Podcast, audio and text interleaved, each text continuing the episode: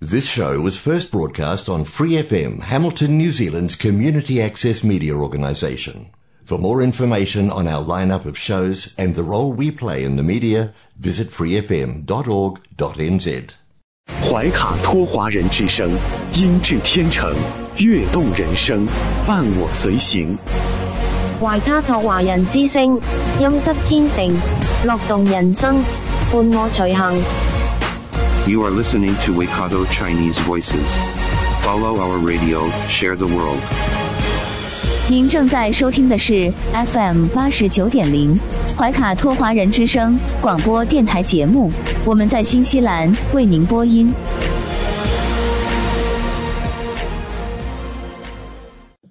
听众朋友们，大家晚上好！感谢您如约守候怀卡托华人之声黄金时段的华语广播电台节目。我们的节目目前正在通过收音机立体声调频 FM 八十九点零和微信公众服务号博亚文创为您并机播出。在接下来两个小时的黄金时段，将由我奥斯卡还有我的搭档小峰、轩轩和潇潇为您共同带来。首先和您见面的栏目是您熟悉的《中新时报》特约播出的读报时间，您将会了解到明天即将出版发行的《中新时报》各个版面的精彩内容。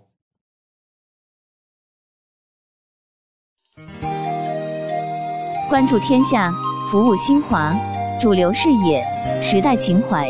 读报时间由中新时报特约播出。周二的中文广播节目，我们首先进入到了由新西兰南北岛全国发行的《中新时报》特约播出的读报时间。主持人小峰和奥斯卡会在这里和听众朋友们分享明天即将出版发行的《中新时报》各个版面的精彩内容。我们首先来关注一下《中新时报》版号 A 零二新西兰国内新闻。新西兰疫情最新播报。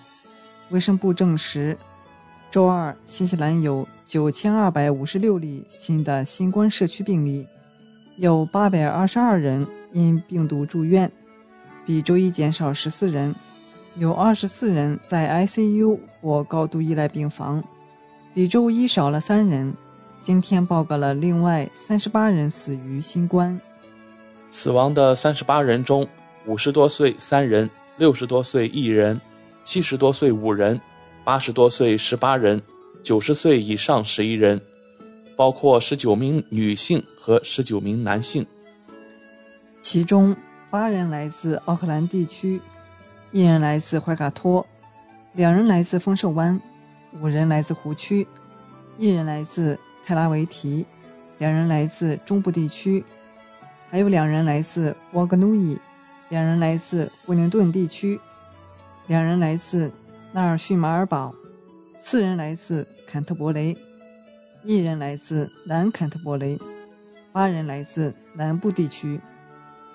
让我们来到《中新时报》版号 A 零二新西兰国内新闻第二篇文章。总理阿德恩警告不要缩短隔离期。总理杰辛达·阿德恩警告不要缩短当前的新冠隔离期，特别是在冬季，可能会增加病例数。阿德恩表示，下一次有关新冠政策的审查将在八月初，但澄清了任何关于当前设置可能会放宽的测猜测。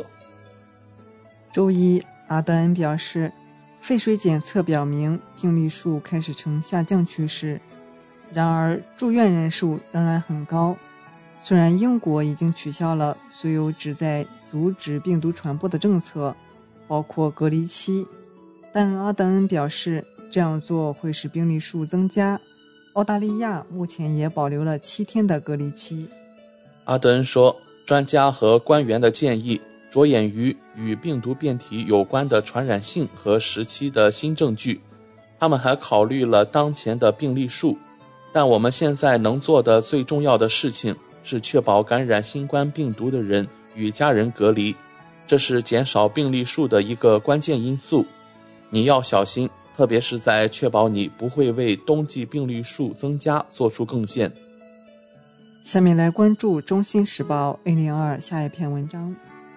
中国驻新西兰大使馆提醒：请自新西兰赴华人员加强自我防护。七月以来，新西兰连续多日新增确诊病例超过一万，且多为传染性极高的奥密克戎新亚型 BA.5 毒株。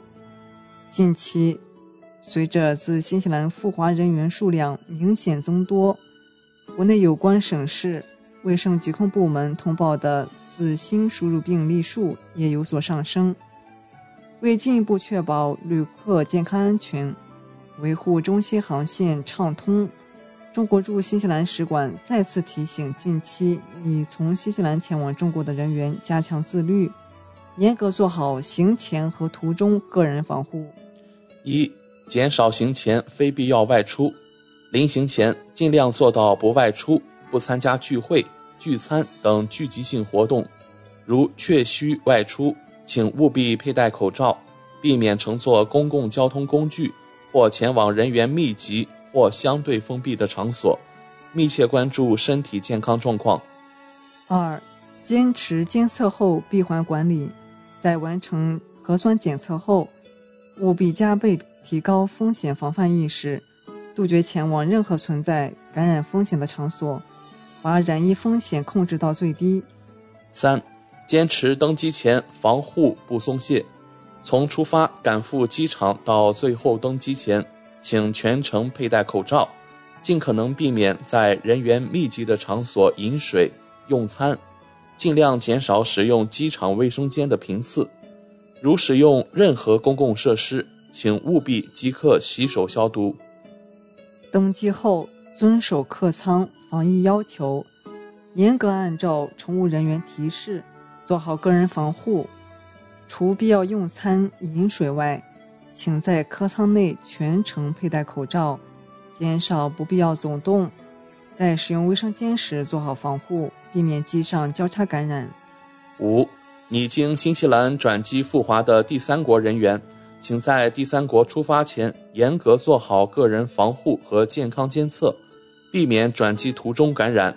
如抵新西兰转机时检测结果为阳性，请及时了解新西兰境内的隔离政策以及当前特有的新西兰签证和始发国签证的有效期，避免造成滞留。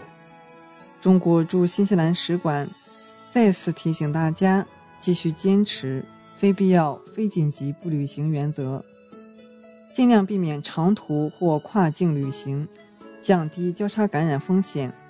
自新西兰出发前往中国相关要求，请见健康码、健康状况声明书、申请综合指南（二零二二年七月版）。让我们来看《中新时报》国内新闻板块下一篇文章：雷震副总领事出席二零二二毛利新年多元文化节。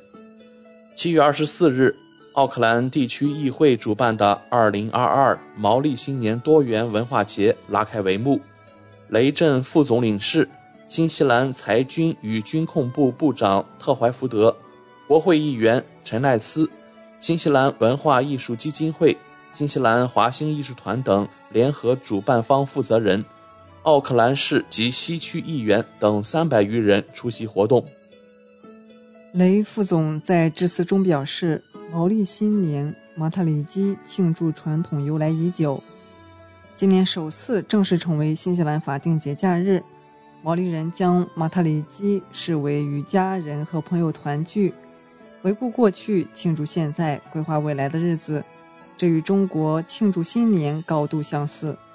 今年是中新建交五十周年，我们期待通过这样的多元文化活动，拉紧中国和毛利文化的纽带。促进中新人文交流，增进两国人民理解和互信。雷总借用毛利谚语“天上的马塔里基星，地球上人类的福祉”，阐述人类命运共同体理念以及“美美与共，天下大同”的价值观。新方嘉宾向奥克兰华社致以毛利新年祝福，赞扬新中合作成果，肯定。华社为新多元文化和经济繁荣所做贡献。活动开始前，雷副总和新方重要参观中国非物质文化遗产路演展示。活动期间，毛利族裔、华人华侨及亚洲其他族裔文化社团表演了具有各自民族特色的节目。让我们来到《中新时报》B 零二财经版第一篇文章：受燃油价格冲击，经济出现创纪录的年度贸易赤字。在燃油价格飙升的背景下，经济出现了创纪录的年度贸易逆差。新西兰统计局的数据显示，截止六月底的一年中，新西兰的出口收入与进口成本之间的赤字为一百零五亿纽币，这是自一九六零年有该记录以来的最高年度赤字。今年六月份的贸易逆差为七点零一亿纽币，创下任意年份六月的贸易逆差记录。原因是进口增长超过了出口增长。尤其是精炼燃油，新西兰统计局经理表示，自从最近关闭炼油厂后，精炼汽油和柴油的进口数量越来越多。抵达新西兰之前发生的离岸增值，促进了进口总值的增长。炼油厂关闭后，六月份的石油和产品进口同比增长七点九五亿纽币，达到十二亿纽币，增幅为百分之两百零六。成交量和价格的上升反映出去年疫情限制措施的反弹，这些措施抑制了需求，也反映出全球价格的上涨。新西兰统计局表示，柴油和汽油每单位进口的平均价格分别上涨了百分之一百三十三和一百二十五。机械设备进口的增加也使月进口额增加了七十一亿纽币。比去年同期增加了百分之二十五，肉类和乳制品继续主导出口，出口额增长百分之七点七，达到了六十四亿纽币。下面来关注《中新时报》B 零三留学移民版第一篇文章：国家移民管理局将不断优化出入境管理措施。二十六日，国家移民管理局举行例行新闻发布会。国家移民管理局新闻发言人、综合司副司长张宁回答记者问题。有记者提问：近期随着国内部分地方局部聚集性疫情得到有效控制，中国公民出国出境需求有所增加，请问国家移民管理局如何做好疫情常态化下中国公民出入境管理服务工作？目前有何调整措施安排？张宁回答：近期部分国家调整放宽出入境管控措施，但全球疫情形势仍不乐观，国际旅行染疫风险仍然较高。我们提醒广大出入境人员充分考虑国际旅行风险，切实保护自身生命安全和身体健康。疫情发生以来，国家移民管理局坚定不移贯彻外防输入、内防反弹总策略。及时调整完善出入境管理政策措施，扎实落实疫情外防输入的各项措施，有效防止疫情通过出入境渠道跨境传播。同时，着眼服务促进稳住经济大盘，切实保障服务境内外企业、中外人员正常出入境需要，对企事业单位。和内地中国公民常态化疫情防控下出境从事防疫抗疫、工程建设、运输生产生活物资、商务工作生产、科研留学考试、学术交流、就医探亲及照顾老人孕产妇、参加亲属婚礼毕业礼、家庭团聚等事项。或处理紧急突发情况，以及因其他事由确需出入境的，均及时受理审批出入境证件。对情况特殊、特别紧急的，还提供办事办证绿色通道便利。下一步，我们将继续深入贯彻党中央、国务院疫情防控决策部署，高效统筹疫情防控和服务经济社会发展。根据疫情形势变化。不断调整优化出入境管理措施，继续服务促进中外人员往来和对外交流合作。下面来关注《中新时报》四零二旅游版第一篇文章。今年上半年是新西兰有记录以来第二热。来自新西兰国家水和大气研究所的分析，二零二二年的前六个月是新西兰有记录以来第二个最热的。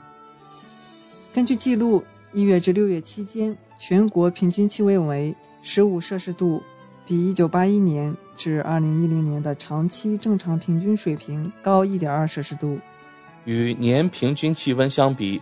五月是比相应平均水平最热的月份，二月是比相应平均水平最冷的月份。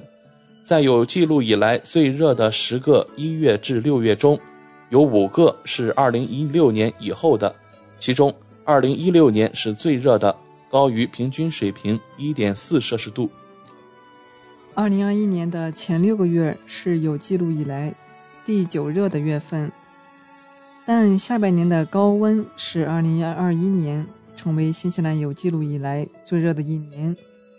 降雨也是一个极端的事件。对于南地、奥塔哥南部和斯图尔特岛、拉吉拉，夏季出现异常干燥或干旱条件，秋季持续干燥并变得更加普遍。五月份，怀卡托和南奥克兰也出现了异常的秋季干燥。而外热带气旋的影响和丰富的水分，导致霍克斯湾和吉斯本今年开局就非常潮湿。尽管从七月开始就出现了多雨和暴风雨，但全国大部分地区的气温在一年中的某个时候仍然高于平均水平。气象学家本诺尔表示，由于拉尼娜现象对气候的持续影响。应该在今年余下时间，新西兰都会保持气温偏暖。当今年年底收官之时，这可能又会成为炎热的一年。诺尔说，将来有更多的偏东风，这可能会导致南北两岛的西部地区在春季变得更加干燥。今年晚些时候，新西兰沿海海水温度可能会再次升温，这将看到夏季温度。再次高于平均水平的可能性增加。让我们来到《中新时报》旅游版第二篇文章：溺水死亡人数十年来最多。新西兰水域安全局称是国家耻辱。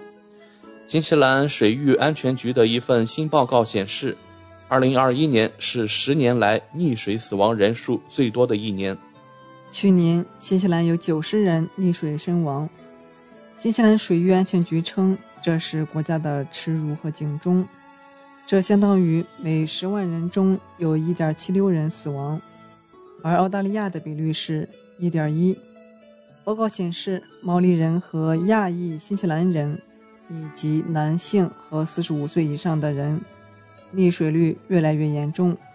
新西兰水安全局首席执行官丹尼尔·杰拉德说：“所有新西兰人都有责任解决这个问题。”溺水是新西兰娱乐性死亡的主要原因，是意外死亡的第三大原因。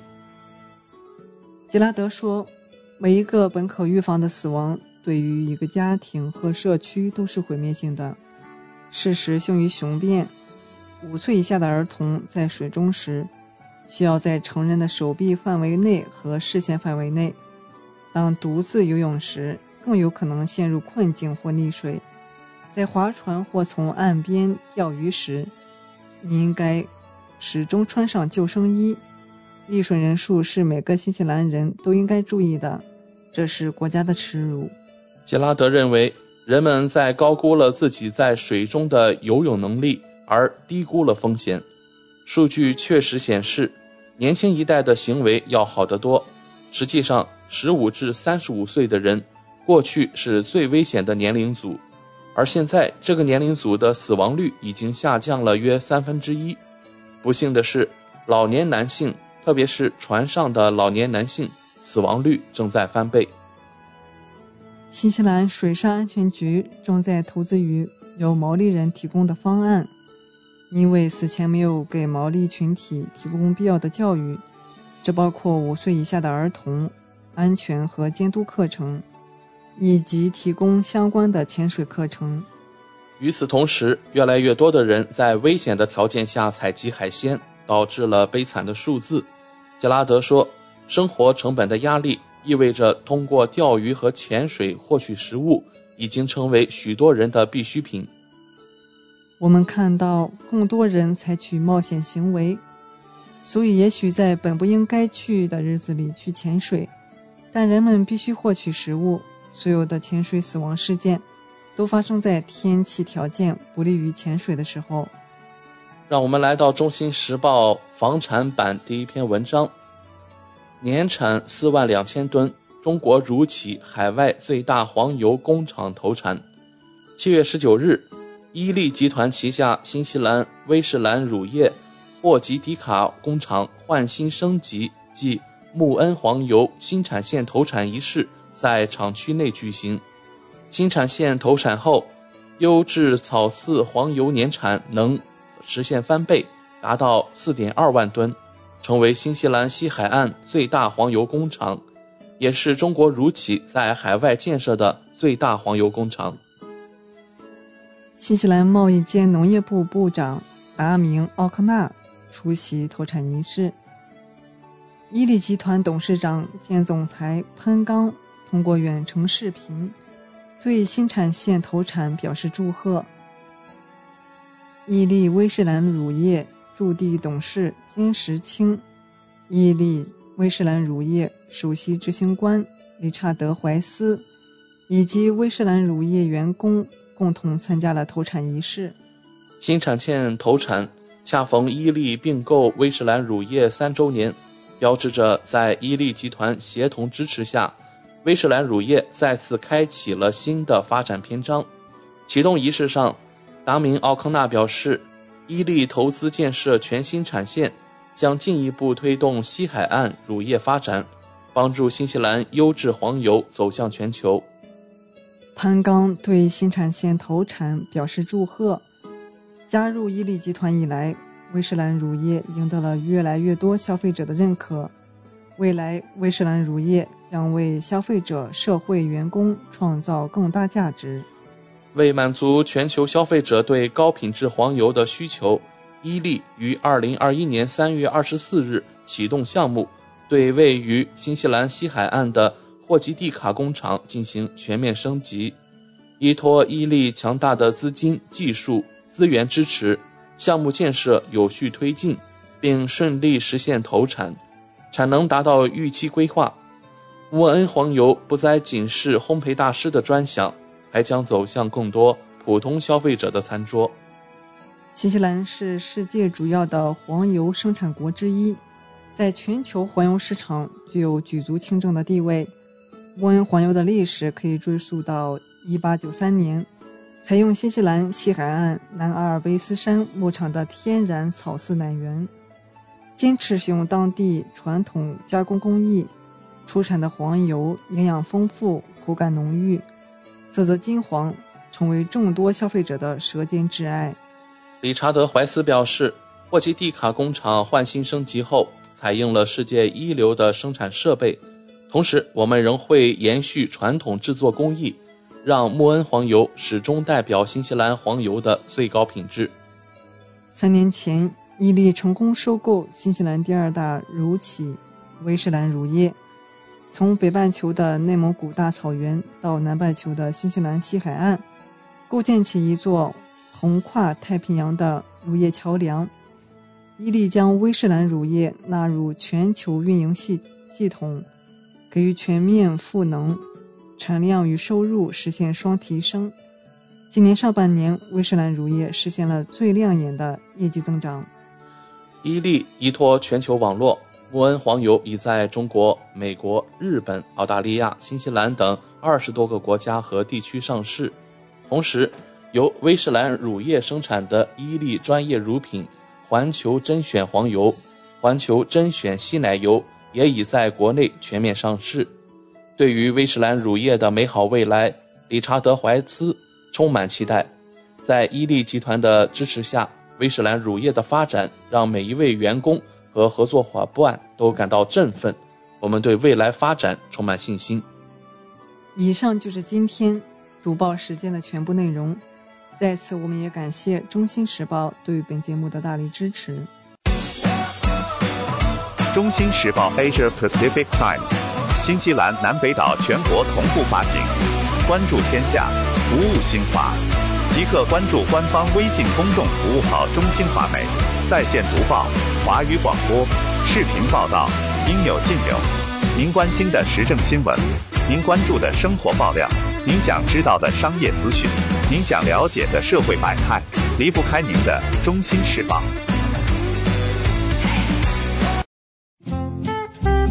您正在收听的是怀卡托华人之声，调频立体声 FM 八十九点零，这里是新西兰中文广播电台节目。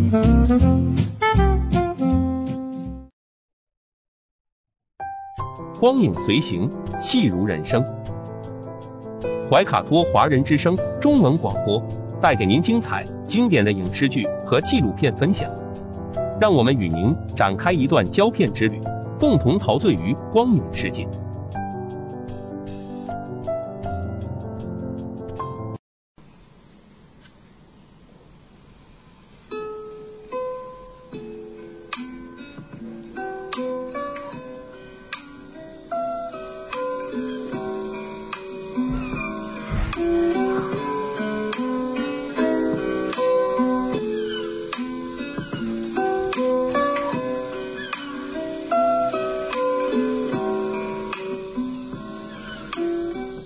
听众朋友们，新西兰怀卡托华人之声一直陪伴您，我是主持人轩轩。光影随行，戏如人生，分享精彩的影视作品，无论是电影、电视剧，还是优秀的纪录片，都会陆陆续续的来装点您的生活。啊，今天我们来分享，先来看这样一部电视剧，叫做《狮子山下》，这是前一阵在央视热播的电视剧。呃，我们来看呢，这这部电视剧当中呢，有谭耀文和胡杏儿。谭耀文在剧中非常意外啊，他曾经是 TVB 的演员，在这个 TVB 当中啊，我们看到很多剧集中，他都是一个反派角色。但在这部电视剧呢，竟然意外的饰演了一个老好人，一个善良的茶餐厅老板。同时呢，他也是胡杏儿饰演角色的老公。啊，胡杏儿啊演的这个角色呢，刚刚被从广东的佛山接到香港来啊，还怀着二胎。本来呢，一家人的小日子是甜甜美美。哎呀，但是老天爷有的时候啊，这个这个眼睛也不知道是怎么眨的啊。好人呢未必有好运呢，结果厄运还是真的降临了。那谭耀文饰演的角色呢，平时会把一些呃餐厅用的食物呢放在店铺的门口，可以救济一些无家可归的孩子。不少的穷人呢都受过他的恩惠。这样一个好人啊。嗯，竟然有一天呢，死在一伙被自己接济过的小毛孩子手中。那一天呢，他刚从金铺买了首饰回来，打算送给自己心爱的老婆，结果呢就被一群坏小孩给围上了。扭打当中呢，其中一位意外捅伤了他，结果呢正好是在要害上。那由于失血过多呢，他就这样死掉了。真的是天有不测风云，老公的去世呢，一下子就把这个家庭从天堂拉到了地狱。普通人的生活呢，也许就是这样，天堂和地狱不过在一线之间。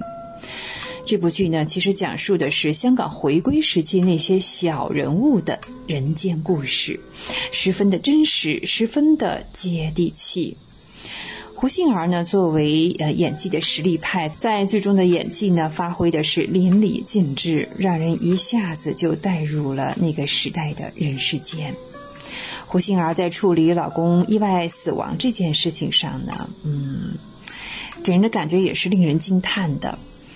在剧中呢，这个角色是一个坚韧与坚强的女人，她强忍着泪水和心中的万分悲痛。还是坚持着去世的丈夫以前的生意啊，就这个茶餐厅，一方面呢要生活下去，另一方面呢也是对老公的纪念。当然，这部剧接下来呢还有更精彩的情节，我们就先分享到这里啊。嗯，想知道下面的情节呢，可以在网上呢嗯进行观看或者是欣赏。我们刚才聊完《狮子山下》是吧？再聊一部哈和香港有关的剧，叫《回归》。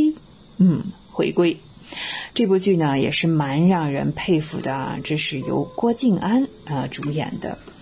他也是非常的真实，和《狮子山下》有的一拼的呢，也是呃普通黎民百姓的人间烟火。郭晋安饰演的是香港悦德居的老板，虽然呢只是一间小餐厅的老板，哎，他也是这个做餐饮业的哈，正好我们可以相互比较来看呢。但是呢，对员工呢真的是有情有义，就像对待自己的家人是一样的。那餐厅的老员工嘛，对这位老板也是尊敬有加。呃，现在呢，悦德居集团呢是马志图，哎，这是这位老板呢，为了尽快呢，嗯，解决掉这个郭晋安的悦德居，用尽了不少的手段啊，甚至呢还找这个找上人来啊，到上面来挑事啊，打人呐，污蔑这个餐厅啊，等等。一时间呢，香港悦德居面临着被法庭这个查封的这种境地啊，眼看就要关门大吉了。由于这个马志图的陷害呢，冲动之下呢，嗯，其中有一位员工叫志哥啊，他去找这个马志图评理啊，啊，是想收拾收拾他，教训他一顿啊。结果呢，马志图非常的鬼啊，他在车里就安装了摄像头，刚好清清楚楚的就把这一幕都拍了下来哈，这不是成了呈堂证供了吗？如果他去报警，那么志哥因为打人就得去坐牢。对于马志图来说，这是一个嗯耍花枪的好机会，是吧？让一个人去坐牢，其实对他也没有什么好处。他是一个唯利是图的人啊，什么事情都是可以做生意的哈。嗯，他心中早就打好了这个算盘啊。他既然有了这个把柄之后呢，就以此来要挟祖哥啊，就是郭晋安啊饰演的这一位。因为他知道啊，祖哥是为人非常的重情义，他绝对不会让自己啊相伴多年的这个啊员工也好，伙计也好去坐牢。呃，更何况呢？对方出手打人呢，也是为了自己的老板哈。果然，在马志图的要挟之下呢，祖哥为了保住自己的员工啊，决定放弃悦德居的招牌。但是啊，马志图啊，真的得寸进尺哦。他不但要祖哥放弃这个悦德居，而且是说呢，以后都不能再做餐饮这个行业。这是要把祖哥彻底踢出这个这一行啊！这是人家赚钱的这个维生的这个本事呀。所谓断人衣食如杀人父母，这真是够狠的啊！不过呢，祖哥为了保住自己的这个伙计哈，嗯，看来也没有多大选择了。一方面他是接受了对方苛刻的条件。他真的放弃了悦德居的招牌，还把餐厅给关门了。啊，香港悦德居和悦德居集团的对抗当中呢，应该说在所有的情节上都是呃蛮合理的冲突呢，也都是没有特别夸张的啊。也是讲述了一个小餐厅在大的餐饮集团的欺压下艰难求生存的故事。那《回归》这部电视剧呢，从名字上来看，我们能猜得到，哎，也是香港电视广播有限公司为庆祝香港主权回归二十五周年啊制作的是一部时装剧，也是有纪念意义的啊。由林志、张世昌编审。我们刚才提到的，像郭晋安、陈伟、何广沛、陈晓华、吴伟豪、周家洛等领衔主演。在拍摄这部剧当中呢，也正是在疫情当中，在二零二二年，就是今年的二月二十四号啊，港媒报道呢，受疫情影响，TVB 所有的剧组都全部停工了，其中呢，也包括《回归》这部剧。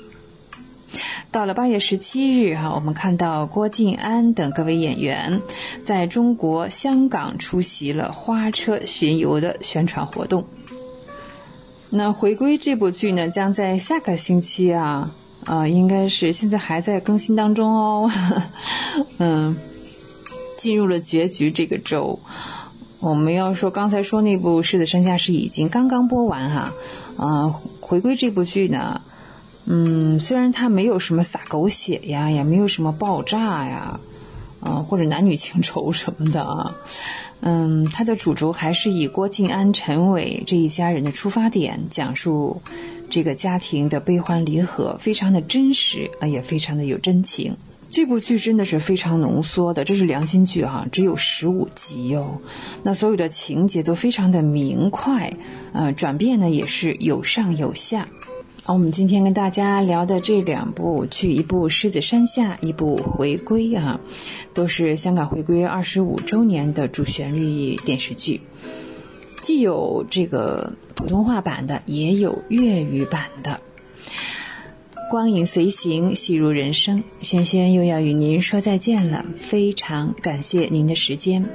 怀卡托华人之声与您常相伴，下期再会啦，再见。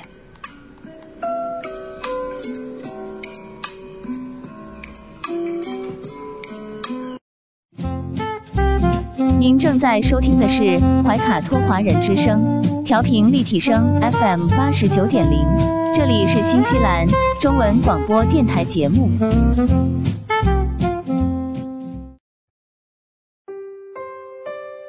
我是您的私人健康顾问，我也是您的保险索赔专家，我更是您的家庭风险管理和理财专家。丽丽谈保险，每周二晚上七点半。准时与您相约怀卡托华人之声。亲爱的听众朋友，大家好，欢迎来到您熟悉的“莉莉谈保险”专题时间。我们邀请纽西兰顶尖的专业保险和理财专家莉莉女士，与收音机前和正在线上收听节目的新朋友、老朋友们打个招呼。各位听众朋友们，大家晚上好，我们又见面了。我们知道您是全球百万圆桌 MDRT 顶尖会员，纽西兰第一位获得全球华人金融保险业最高荣誉国际龙奖 IDA 白金奖的保险顾问，新西兰保险行业大奖 Ascent 最高奖项白金奖和 Apex 最高奖项白金奖的获得者。很高兴您做客我们的节目。谢谢奥斯卡。嗯，晚上好。之前的节目中，我们聊到了医疗保险中垫底费的问题。今天我们请 Lily 来跟我们聊一聊保单中的自动更新功能。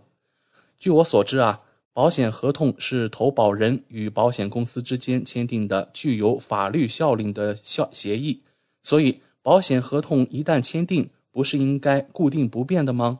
请问保单条款中的自动更新又是什么意思呢？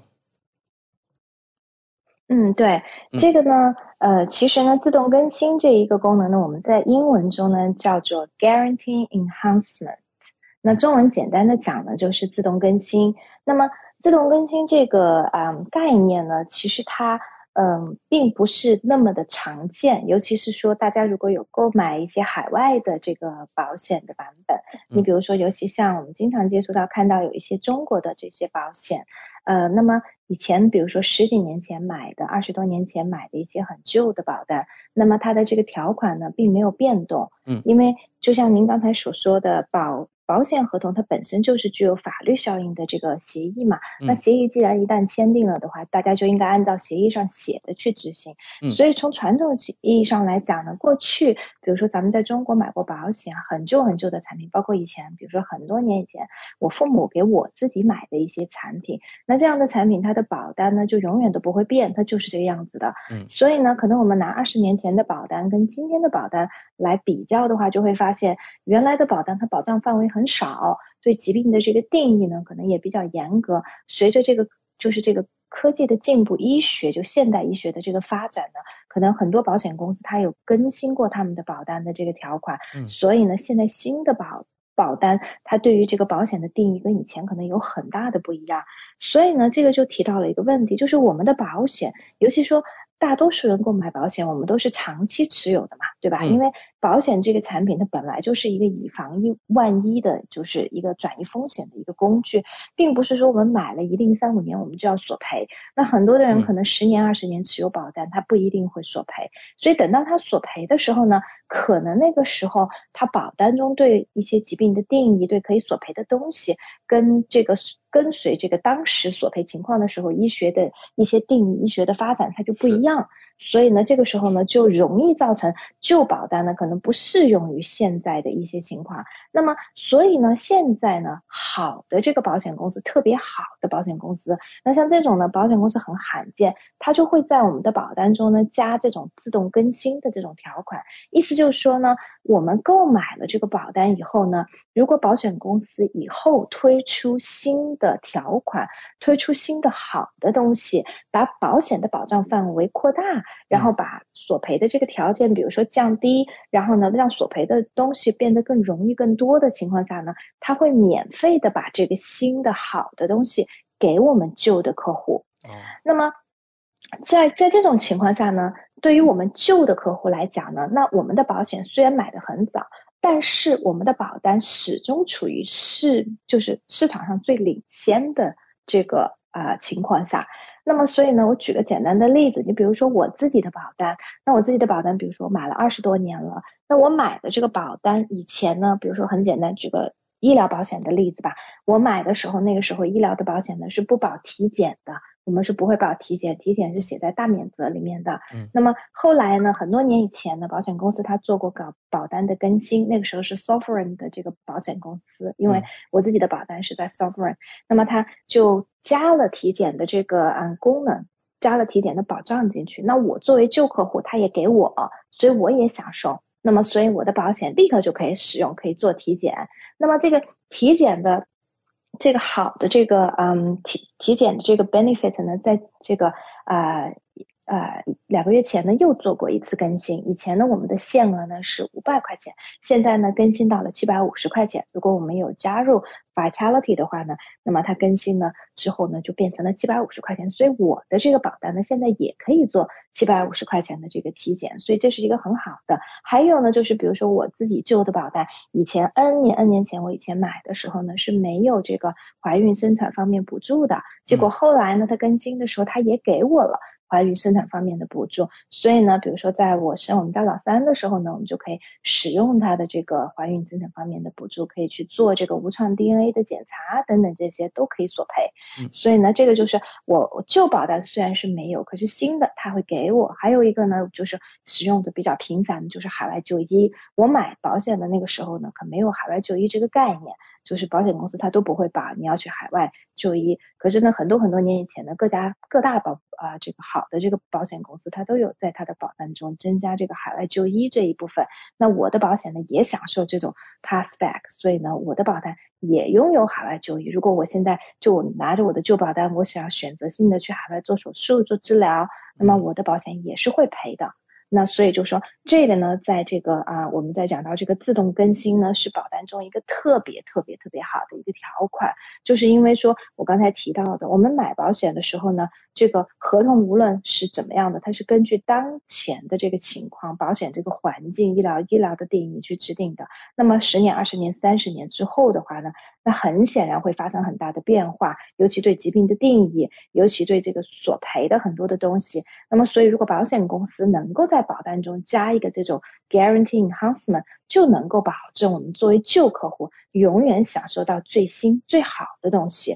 另外还有一个呢，就是最典型的例子就是这个，比如说我们的大病保险，大病保险呢也是经常做更新。尤其是说，在好多年前，整个这个医学上的定义对于这个心脏病，说到这个心脏病，以前呢，就是说保险这个行业理赔心脏病呢，绝大多数的保险公司对于心脏病的索赔呢，一定要有典型基因没变化，就是他这个他在做这个就是测试的时候，他对这个 troponin 生殖酶这个变化要求很高，就是说你必须要达到很高幅度的这个。变化。那么问题就在于是说呢，随着这个医学的这个发展呢，它这个在测量的时候呢，我们叫做 clinical definition，就是就是这个临床的定义中呢，就发现是说经历心脏病的人，他不一定他的 troponin 的这个经肌酶的这个变化的幅度能够达到那么大。那么如果按照保险公司的定义，它就算不上可以索赔，就按照他原来旧的定义。那可是医生又会说你这是得了心脏病。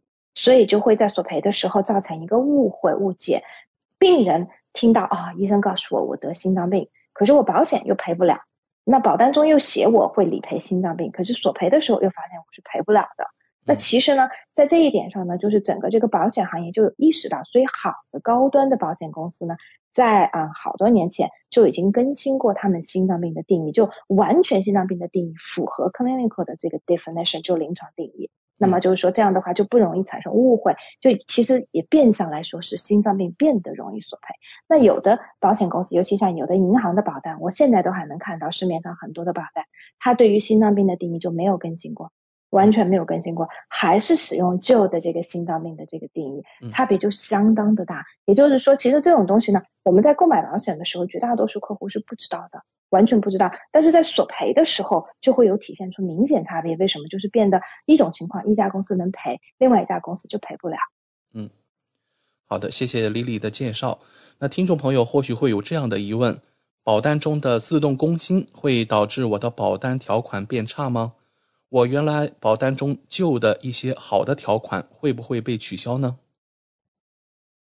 对这个问题呢，也是有的客户他会问到，因为有的客户认为是说，既然是说呢，我们这个保单的条款能够做变化，那你就是可以把它变好，对不对？那会不会变差呢？那也就是说，我这个表保单的这个条款好像听起来没有保障，是不是？就是你既然能变好，你是否能把它变差呢？有没有可能我原来买的东西更好？然后呢，随着你索赔的这个啊数据索赔的经验出来，你发现，比如说有一部分的这个，比如说你的。定义是错误的，或者这种定义导致索赔特别的多，那你就会要更改。更改之后，你会不会把我原来好的东西给去掉？好，这个问题呢，其实非常非常 relevant。因为呢，实际上来讲，我们在讲到这个自动更新呢，就会讲到另外一个概念，另外一个概念就叫做 guarantee policy wording，就是保证这个保单定义。那么，如果好的保单中呢，它也会有保证保单定义，也就是说呢，它会保障你的这个保单的定义呢，不会往差的走。嗯，这一点就很重要了，就是它不会去把你的这个里头好的东西给去掉，同时它还会给你添加自动更新，就是更新更好的东西。也就是说呢，好的保险，现在市面上最好的保险公司呢，它的保单的定义是，如果我们在索赔的这一刻，我们来两相对比你旧的保单的定义跟新的保单的定义，两者总取最优，永远取对你来说最有利的，那这个是不是就很好？永远我们大家都能够拿到最好的东西。如果我旧的是更好的，那我就保留旧的；如果是新的是最好的，那我就是取，那我就是取最新的这个版本。所以呢，这种定义其实是最好的，因为两者中无论什么时候来做对比，我都是取最优的。因为实际上我们在这个行业中就有遇到是说有旧的这个保单中比较好的东西，随着这个时间的推移，保险公司这个索赔的，比如说。索赔特别多，亏钱亏的特别多，他就会更改这样的定义，他就会把它去掉。我举个很简单的例子，激光视力矫正手术，那这个东西呢，大家都知道它保不了，但是大家知道吗？以前是可以保的，以前是有保险公司是可以保的。我们见到以前很旧的保险，Sovereign 的非常旧的这个保单就可以索赔激光视力矫正手术，这个就是很有意思。可是呢？其实从基本上从我做这一行开始之后出的新的保单都没有看到任何公司可以去理赔激光视力矫正手术。我们近视眼要做矫正赔不了，现在都赔不了。所以像这种好的这种东西呢，它就是随着这个时间的推移呢，因为保险公司也意识到可能制定保单的时候呢，这个愿望是好的，可是索赔数据出来很吓人，所以他们就改了。还有的旧的这种保单，我能看到比较好的呢，你比如是说客户没有索赔。然后呢，每隔十年返还，比如说一半的保费，像这种东西。然后呢，使用于特别健康的这种客户，包括年轻人的客户也会，因为就相当于说你的保险交了，我说我还可以把钱退一部分，大部分给你。那我之前就有客户拿回来自己以前的这个保费的，所以像这样的东西也是就没有了。随着这个市场这个发展之后呢，它也就没有了。然后呢，还有就是呢，我们其实也能够看得到，保险呢，就是有保险公司市场上有保险公司，它会把这个客户的保单变得更差，就是因为它这个客户的这个保单里面呢，它没有带这种保证 guarantee policy wording，就是保证我的这个原有保单的版本的这个定义。那么比较典型的一个例子呢，就是在医疗保险中呢，我们经常能看到 Southern Cross 的这个保单，南十字星的保单。因为呢，我们之前有帮客户索赔的时候呢，就遇到过这种情况。我们的比如说啊，南十字星的客户买了有十几年、二十年的客户，那以前也索赔过同样的问题。然后呢，结果在啊去年的时候呢，索赔这个住院住院补助。以前呢，他这个住院补助呢是会赔一百块钱一天，就是。住公立的这个医院，住在里面还有个住院住院补助，很多保险公司都有，有的公司赔三百块钱，有的公司是赔一百块钱。那么这个客户呢，之前就索赔过，好多好多年前就索赔过，那个时候住院就赔了，就每天是赔一百。所以去年的时候，理所当然的客户也想要赔，对不对？因为以前赔过，可是的话呢，在去年赔就赔不到了，为什么呢？是因为南斯基金公司把这一条给去掉了。哦。把这一条给去掉了，所以当我们跟客户解释的时候，客户就非常不理解，说为什么保险公司它能够就自己就把这条去掉了呢？它也不经过我同意，那为什么呢？就是因为它的保单中有这么一条，我们可以更改你的保单。嗯，是，所以呢，就是说这个就是保单中它会有这样的缺陷，对。所以就说我们在购买保险的时候呢，有的时候呢，当然是要综合的去考虑。但是呢，很重要的一点呢，就是我们其实要看一下这个公司它的 track record，就是它在索赔，它在怎么对待旧客户，尤其是这个公司怎么对待旧客户，非常非常的重要。因为我刚才也提到了，我们的保险都是长期持有的，十年、二十年、三十年，甚至一辈子。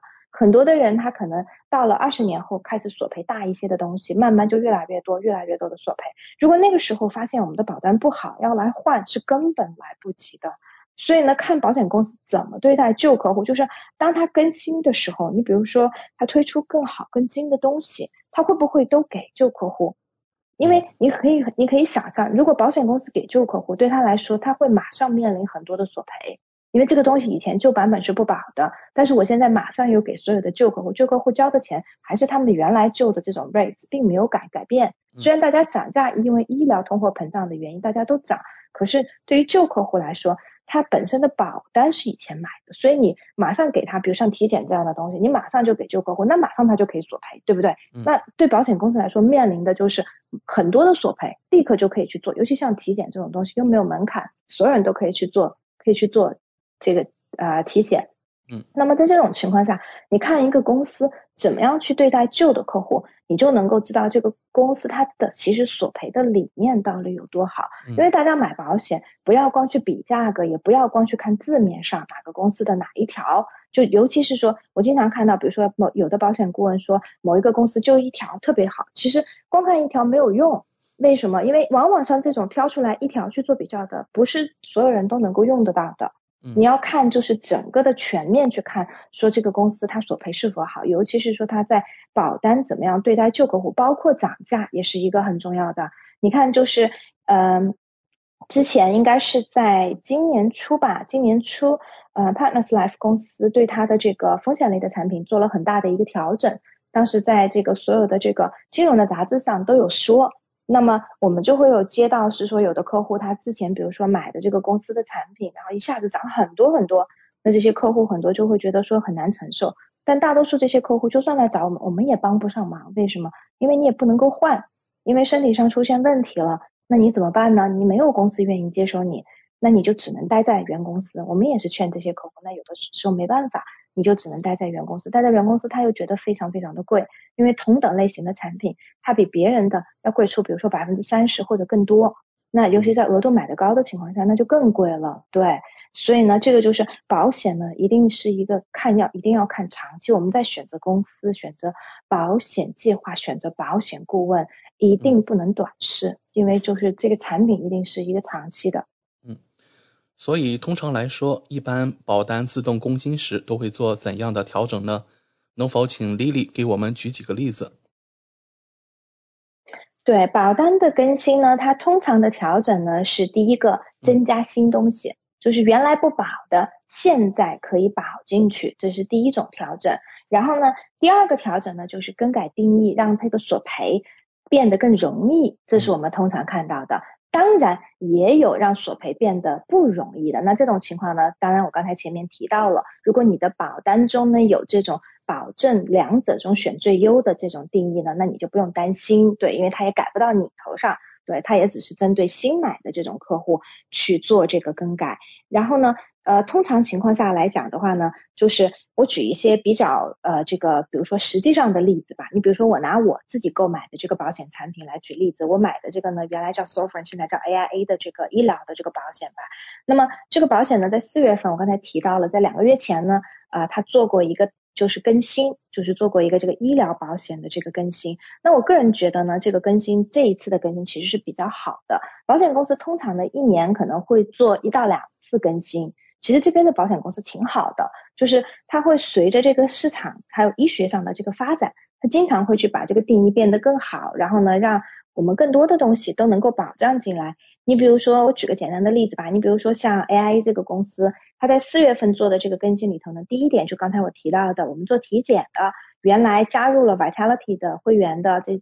就是我们这群人从五百块钱的体检限额就变到了七百五十块钱，嗯，那所以呢，我们立刻就可以用，哪怕我原来的限额已经用到，今年限额已经用到这个五百块钱，但是我马上多了两百五十块钱出来，我就还可以再用，所以这个就是比较好的一个一一个做法。然后还有一个呢，就是比较好的一个做法呢，就是说，它比如说我们在做手术的时候，然后呢，我们都会有一个垫底费。我们之前医疗保险有提到过，大家会购买垫购买医疗保险的时候，选择住院手术方面的垫底费。那么他做这个更新的时候，他就说，如果我在三个月内，然后呢做相关手术，我就可以免掉这个垫底费，因为这种情况很常见。有的时候，比如说做一个手术，一次手术呢只能做一边，然后剩下一边呢可能要做第二次手术，可能就在。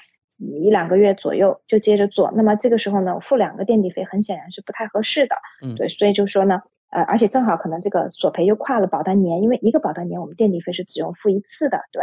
所以呢，像现在呢，就是呃，他有出了这一条，说就算你跨保单年也没关系，那么这个三个月内呢做同类型的这个手术，我们就可以免掉这个垫底费。然后呢，另外一个呢就是。它也增加了，你比如是说，哦，它叫这个 loyalty 的这个 benefit，就是说你成为它的这个啊，你你你成为它的这个会员啊，就是一段时间以后呢，通常是三年以后，那么它就能够保障呢，就是女性做 breast reduction，然后还有呢，我们可以做这个减肥手术，还可以做减肥手术。对你比如说做这种啊 gastric，对 gastric 这种手术，它就都。包进去了，当然它会有一个限额，对，但是呢，它这个也是可以保的。然后呢，另外的话呢，它对于这种你比如说做啊癌症治疗以后的话呢，它有的比如说女性乳腺癌，然后它有做了这个乳腺切除的话，它可以做这个呃脓胸手术，然后呢也是。就是在这种就是嗯原来的这个基础上，让它变得更好。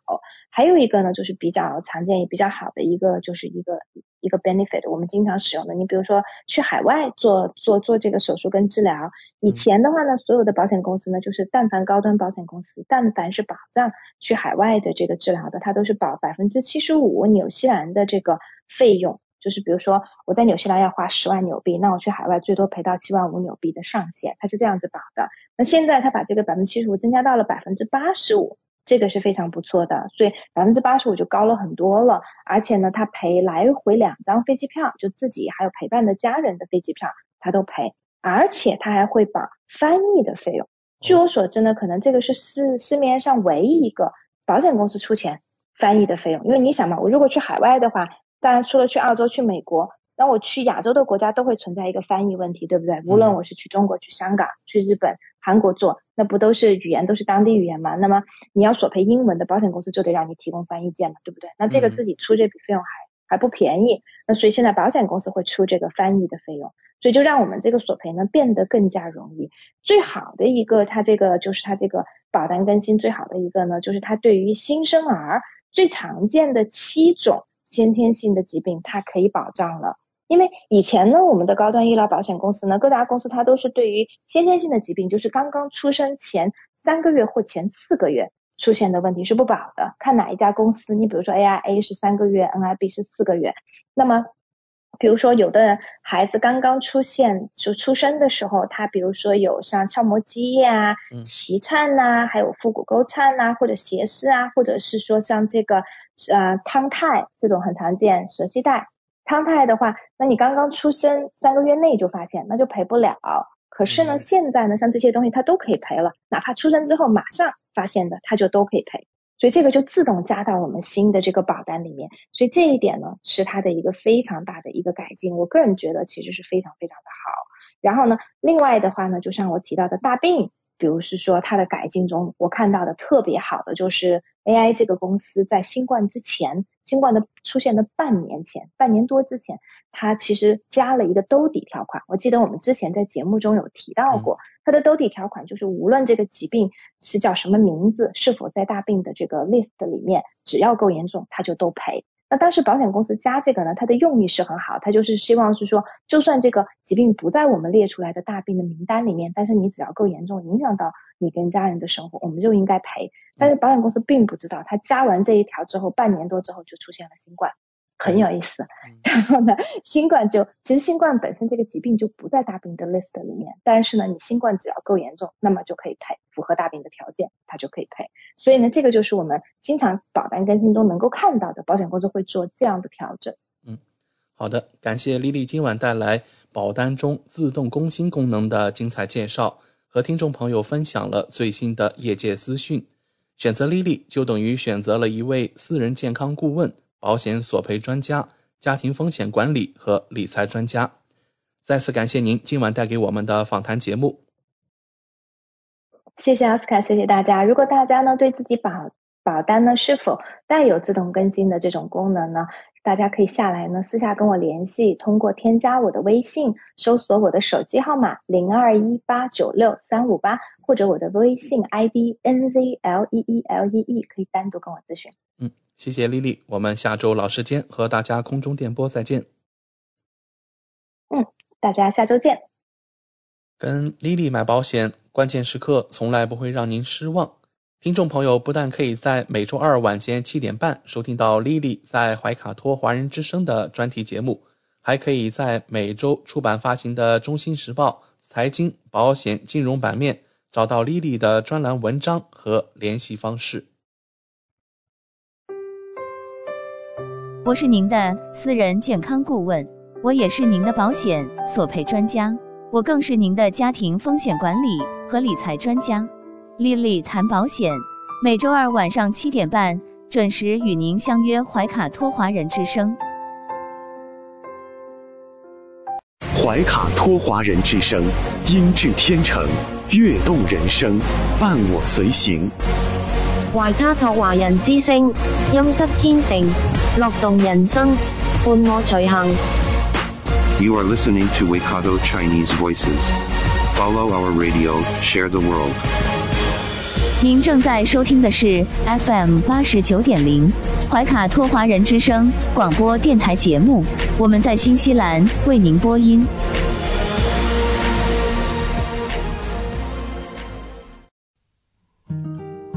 感受东方文化，体验汉语魅力。怀卡托华人之声电台主播轩轩主持，中文了不得，让您足不出户，感受地道中文，轻松学汉语，快乐中国行。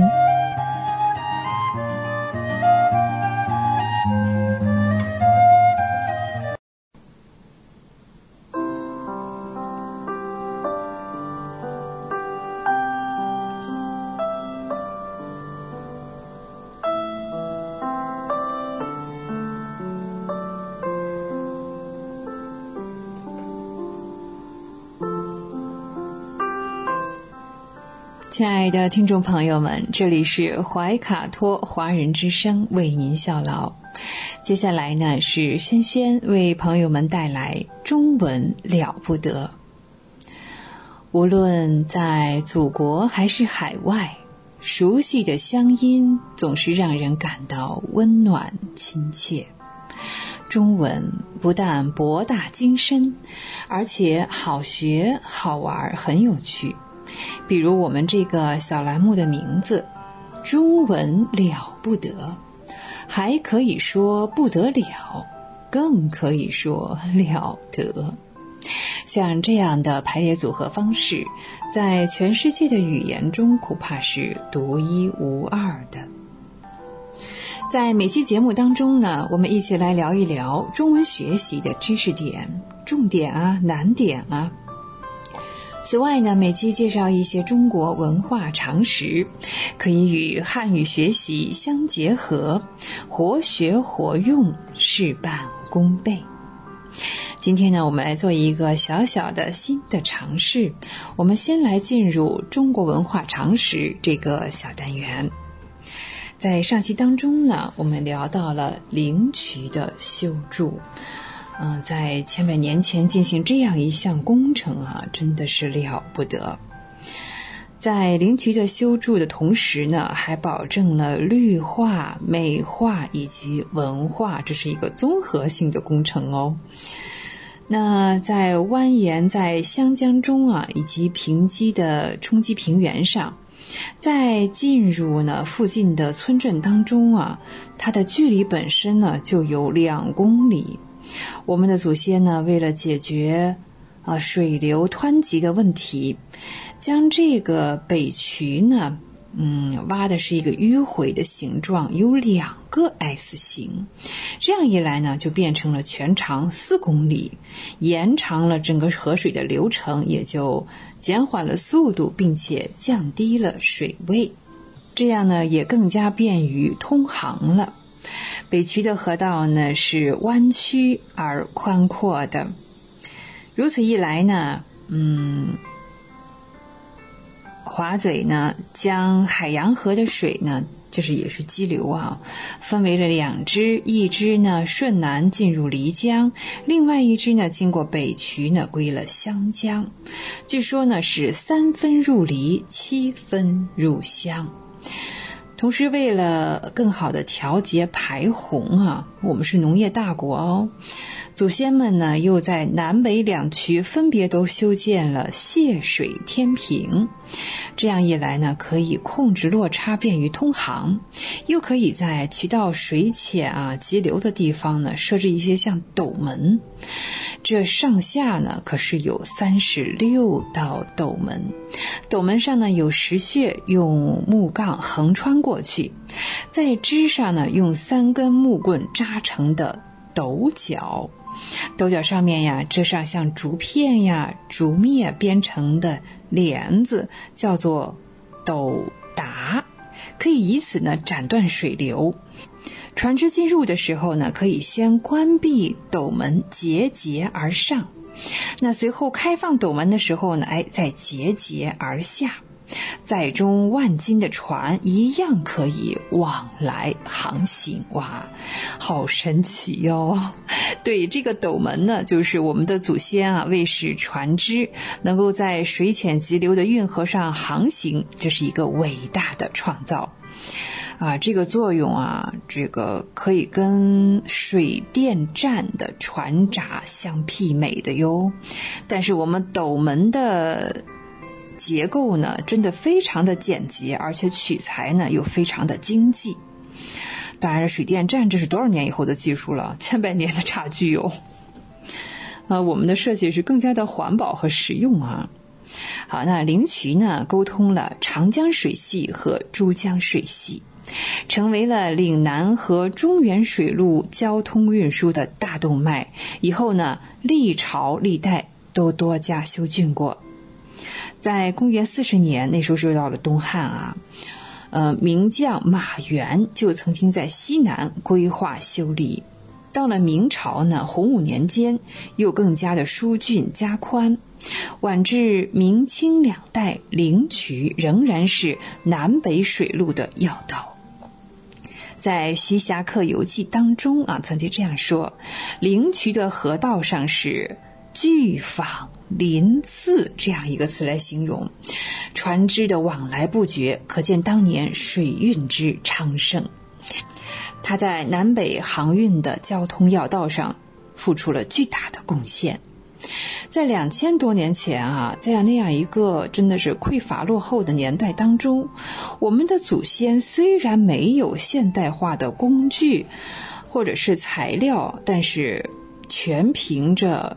双手和大脑，缜密的思考，精心的构思，灵巧的设计，当然了，还有群策群力，修成了灵渠。这真是天才的科学创造，我们又怎么能不满怀崇敬，感到无比的光荣呢？嗯，如果有幸到灵渠去参观呢，那更加是受益匪浅了。嗯，在灵渠啊，有一座碑亭啊，飞檐方柱，亭中呢有一个石碑啊，宽大约该是一米啊，高有两米左右。它在这里刻着四个字，叫“江离分流”四个大字。我们刚才说啊，是吧？是三分入离，七分入乡哈。乡离分流四个大字，而且是比例浑厚。然而目前呢？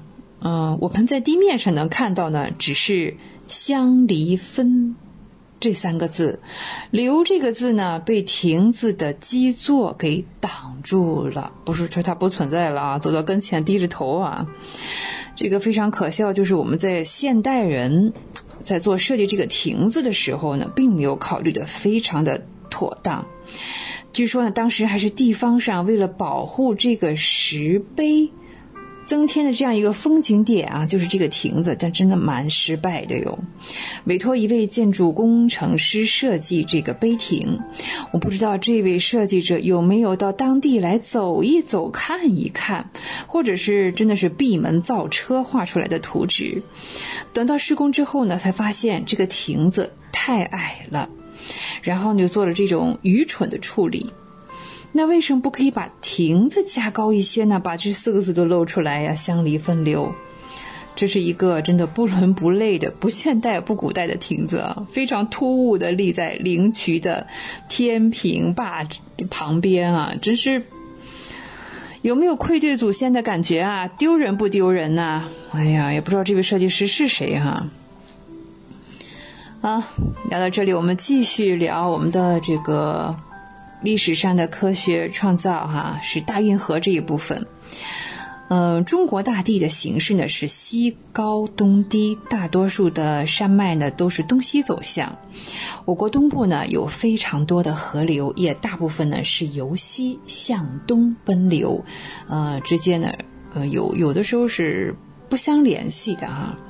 那为了发展南北交通，祖先们呢以高度的材质和无比的辛劳的劳动，开凿了大运河。大运河是我国历史上沟通南北啊，在经济上、在政治上都有重大价值的河流。大运河全长一千七百余公里，也是呢世界上修建最早最长的人工河。大运河从北京经天津、临清。济宁、淮阴、江都、江都、苏州，一直到杭州，地形复杂，全程的高度差呢，嗯，可以高达四十米。北京的海拔大概是三十五米哈，那天津呢几乎是贴近了海面，向南呢又开始升高。到了黄河这个交界口济宁一带啊，又是全河当中的最高点，海拔三十九米。此后呢，越向南呢，慢慢的就下降和低落哈。到长江以南呢，又接近了海平面。我们为了保持各段的水位啊，能够顺利的通行，一共设置了水闸二十一道。不是现在啊，是是古代，是祖先啊。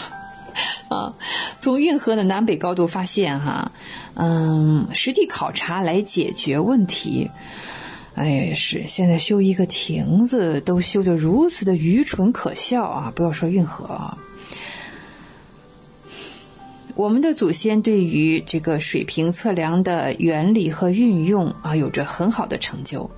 大运河的开凿和修建，就代表着我国古代水利工程的发展史。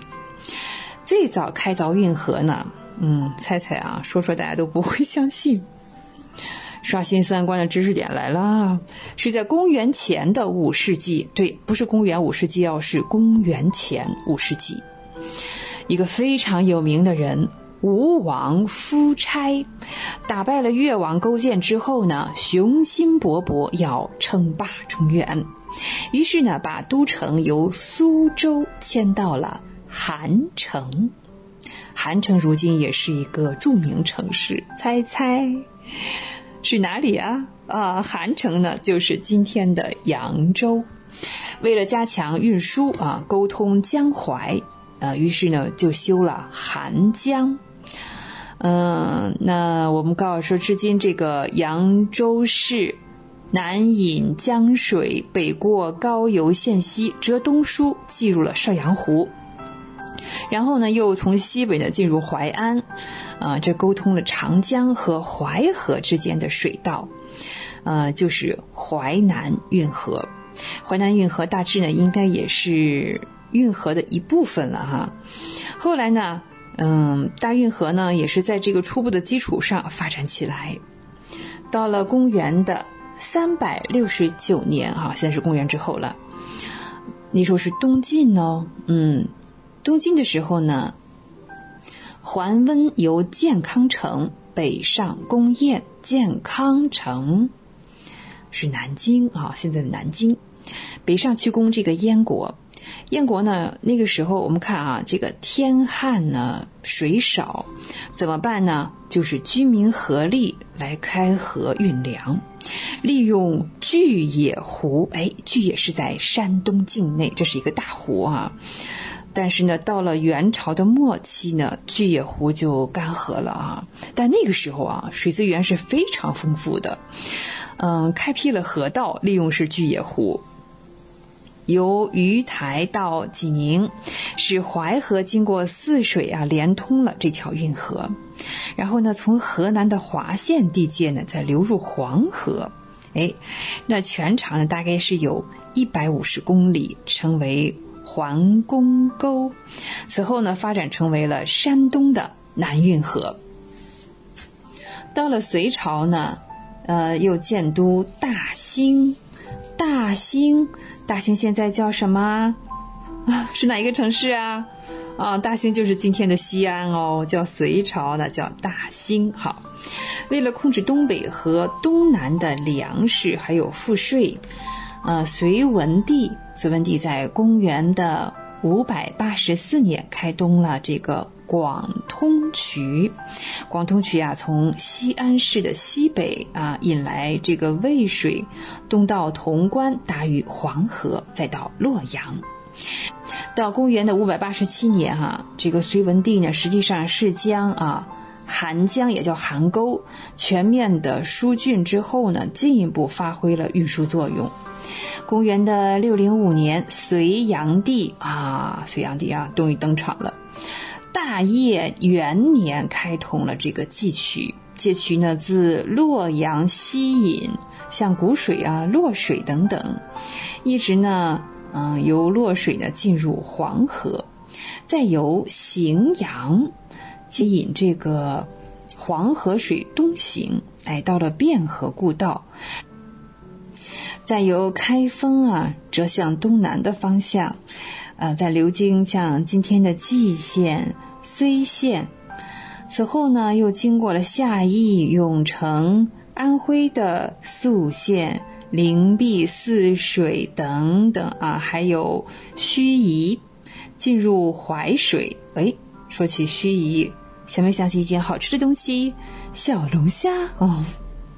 好，至此呢，可以与淮南的运河相接了，全长是一千多公里，这也是沟通黄河、长江航道最早的水利工程啊，这是隋炀帝的功绩啊。那在隋朝的运河当中呢，这也是最重要的一条。好，今天。好，今天的中国文化常识，中国历史上的科学发明，我们先聊到这里啊。好，接下来呢，对，我们再进入汉语知识这个小单元。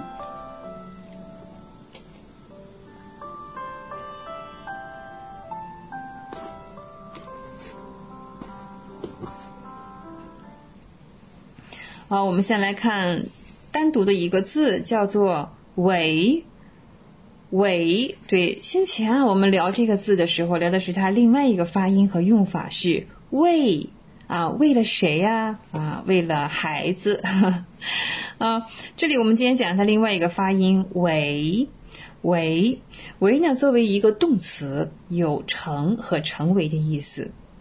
比如说呢，嗯，压力可以变为动力啊，是的，有时候会这样啊，嗯。再向为呢，还可以表示作为什么，算作什么。找工作的时候啊，很多人都是以收入为第一标准，为第一标准。对，在他看来呢，没有工作的生活就不能称其为生活，就不能把它叫做生活啊，这样一个意思，称其为生活。比如说，在很多影视作品中，哈，常常是把鲨鱼描写为可怕的海洋杀手。可事实上呢，嗯，人吃鲨鱼比鲨鱼吃人多多了，哈。好，接下来我们再举一个例子啊，在这个例子当中呢，我们会看到前面我们聊过的“为”和今天的“为”都出现在这个句子当中。为了方便同学们报名，哈，为。办公室将报名时间改为为从本月一号到十号，周六日不休息。好，再来一遍。为了方便同学们报名，办公室将报名时间改为从本月一号到十号，周六日不休息。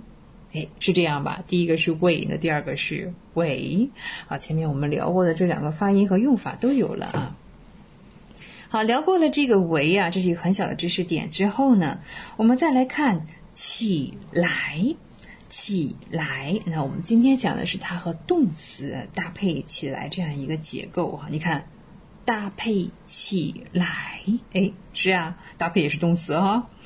我们讲常用的哈，想起来。站起来，说起来，啊，是吧？嗯，再看啊，比如说珊珊小时候犯了错误呀，比如说小白啊，知道自己做的不对，躲起来不敢见妈妈，有没有啊？躲起来，啊，小白知道自己做的不对，躲起来不敢见妈妈，好可爱哟。啊，我们这个 VIP 小白啊，真的是男女老少他都能扮演的哈。多功能的太好了。再看啊，嗯，小白呢，把自己的日记本呢看得非常珍贵哦，因为有他的很多秘密在里面，所以呢，为了不被妈妈发现，他把日记本藏了起来。好，大家都回忆一下自己小的时候把东西藏在哪里啊？然后，然后剩下可以自己发挥哦。为了不被妈妈发现，小白把日记本。藏了起来，哎，这也是动词加上起来哈，藏了起来。不知道呢，嗯，亲爱的听众朋友们有没有这样的爱好？比方说旅游的时候的门票，会不会把它收藏起来？或者是看过电影的电影票，有没有收藏起来呀？啊，说起来这个知识点也是蛮简单的啊，动词加起来的用法。接下来我们来比较一下哈，两个比较接近的词。我们来看美丽、优美、美丽、优美。嗯，这两个都是形容词，都可以形容像风景啊、环境啊啊。哦，比方说，厦门是一座风景美丽的城市，还可以说厦门是一座风景优美的城市。我们再来看它不同的哈，刚才讲的是可以相互换用的哈。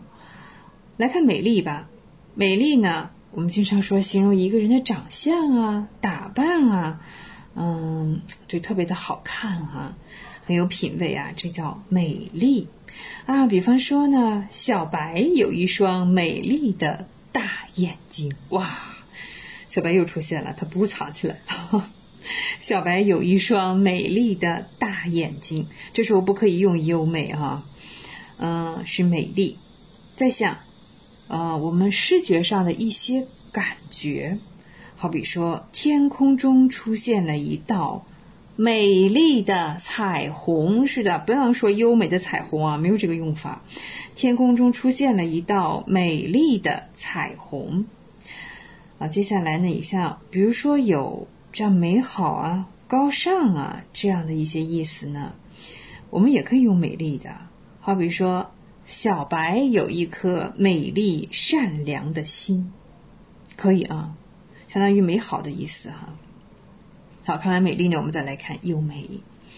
优美呢，呃，和美丽的不同呢，在于它可能更侧重于形容动作。形象给人带来的美好感受，比如说舞蹈演员的动作十分优美，这时候不能说舞蹈演员的动作十分美丽。哎呦，这是没有这个用法啊，来搞笑的。嗯，再来一遍哈，舞蹈演员的动作十分优美。我们跟前面那个美丽啊结合起来，在一句话当中。这位舞蹈演员有一双美丽的大眼睛，跳起舞来动作十分优美。哎，这两个都有了是吧？哎，然后表达了不同的感受，一个是形容的样子，一个是形容动作给人带来的感受。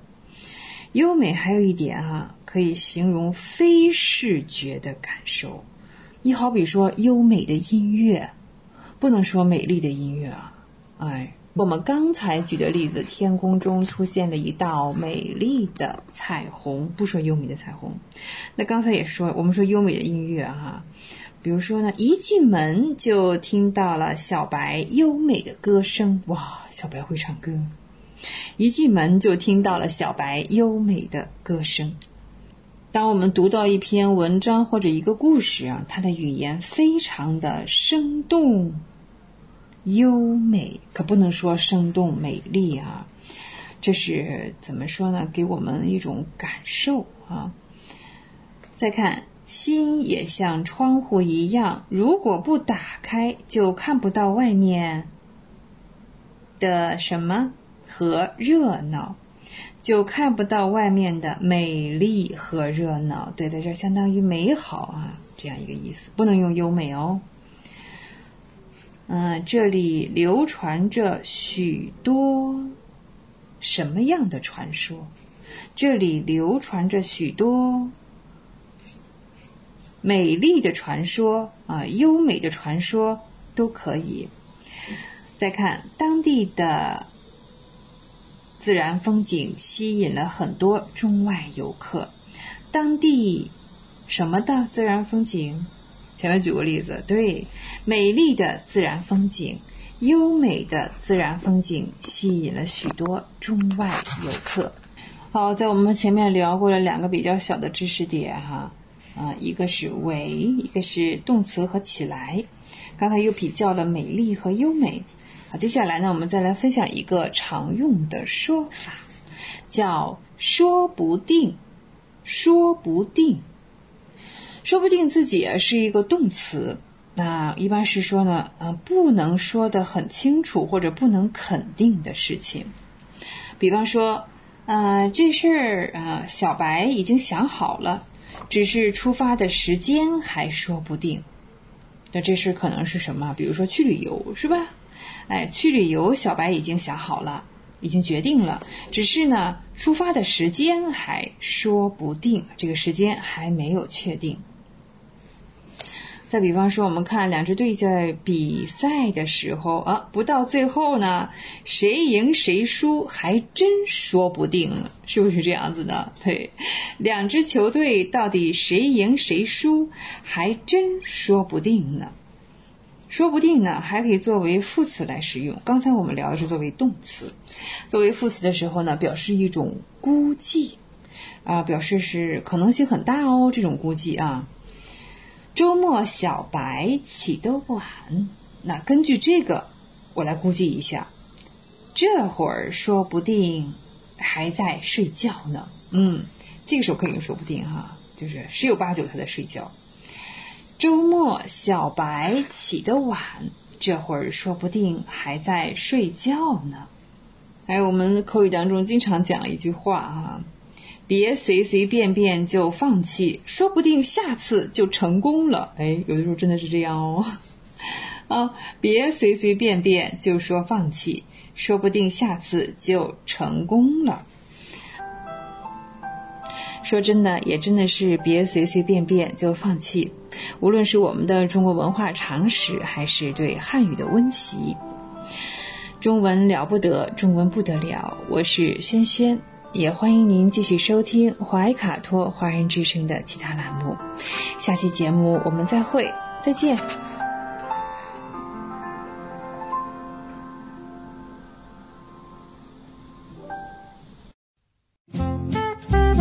您正在收听的是怀卡托华人之声，调频立体声 FM 八十九点零，这里是新西兰中文广播电台节目。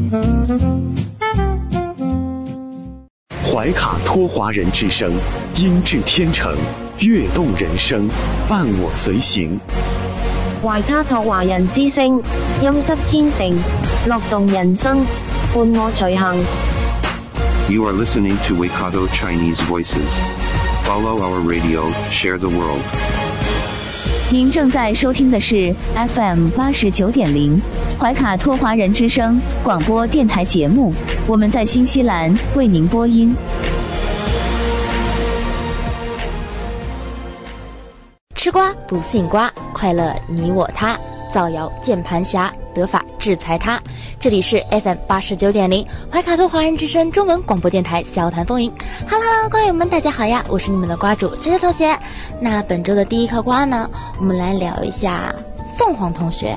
凤凰同学最近呢罕见现身，并且啊在二号的晚上还上了个热搜。虽说凤凰同学已经被明文封杀了，但还是可以看到他现身的时候啊，身边依然有许多的保镖和助理。也就是说呢，他目前为止团队还是在的，看样子呢他也是依旧把自己当成一位公众人物。换句话说，还是没有放弃要重回娱乐圈的中心。只是经过法律明文规定之后，涉案或者说违规艺人想要再重返娱乐圈是不可能的了。但瓜主也发现，凤凰呢，他也没有像前面的一些涉事明星封的那叫一个彻底。至少他之前所录的综艺节目，并且他的作品也并没有被全部都下架，并且他所犯的事情呢，虽说他本人也有过错，不说明星团体吧。即便是普通的私人企业，不乏将自己的财务外包出去。瓜主呢，曾经有一个好朋友，在刚毕业的时候呢，找到了一份有关于财务的工作。当时啊，瓜主的朋友呢还是很开心的。虽说啊是在一个媒体公司里面上班，但是好歹找到了一个和自己专业非常契合的工作。可过了不久之后呢，瓜主的朋友就发现，原来即便是这么正规、这么大的媒体公司，他们的财务竟然也是外包的。所以你要说凤凰无辜，他自己呀、也确实有一定的责任要担的。至于他想要复出呢，我目前形势来看，即便是他的粉丝群体还在，不过毕竟凤凰封杀呢是官方通报的。现在不仅不让劣迹复出，甚至还不让他们转移阵地复出，所以凤凰的那个热搜在第二天的早上啊，就直接被平台给炸了。对于凤凰来说，不幸中的大幸，应该就是他曾经的成就、曾经的作品，并未被全然下架。但被打上了劣迹这个标签，要复出，至少就现在的形势来说是不可能的了。好了，那今天的第一颗瓜呢，就先吃到这里。让我们听首好听的歌曲，歌曲过后，让我们吃今天的第二颗瓜。不要走开，我们马上回来。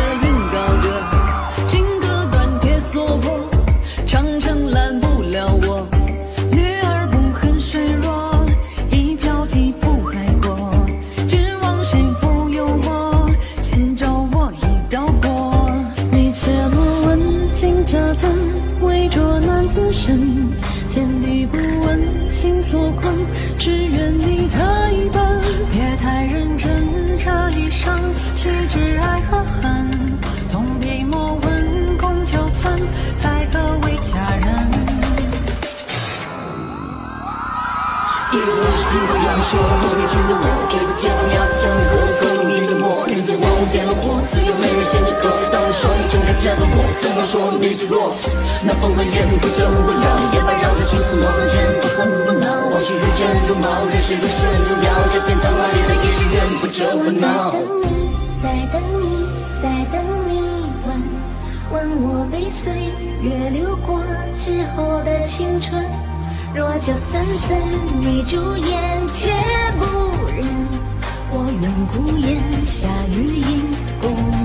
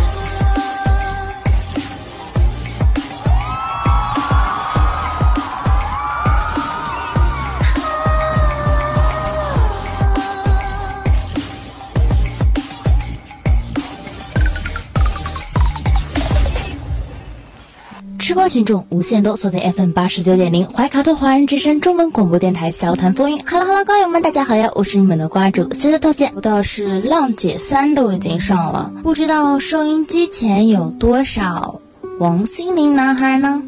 但是对于瓜主而言，浪姐三上了不要紧，浪姐三上了，这就是一个信号，那就是 P 哥二的第一波营销，它要来了。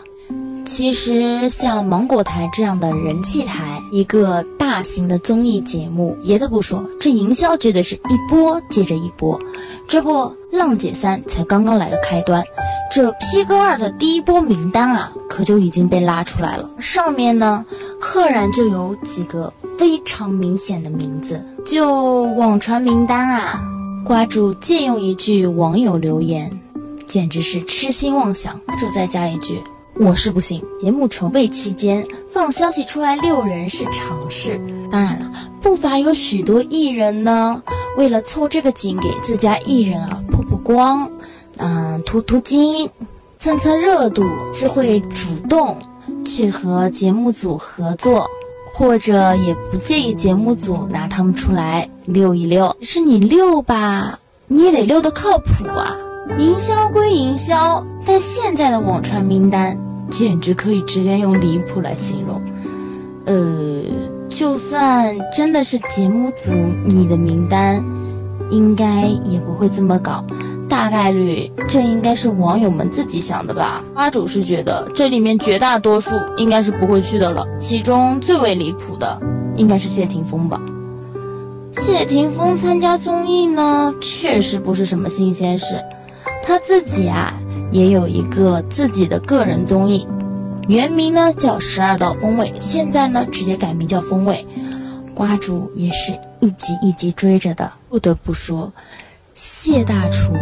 是真的厉害，所以说，即便谢霆锋近几年的影视作品并不是很多，但是也确实没有脱离过镜头。只是他参加 P 哥二，似乎有点不太可能，因为就瓜主的印象当中，李谢霆锋虽然拥有着雅痞的外形以及。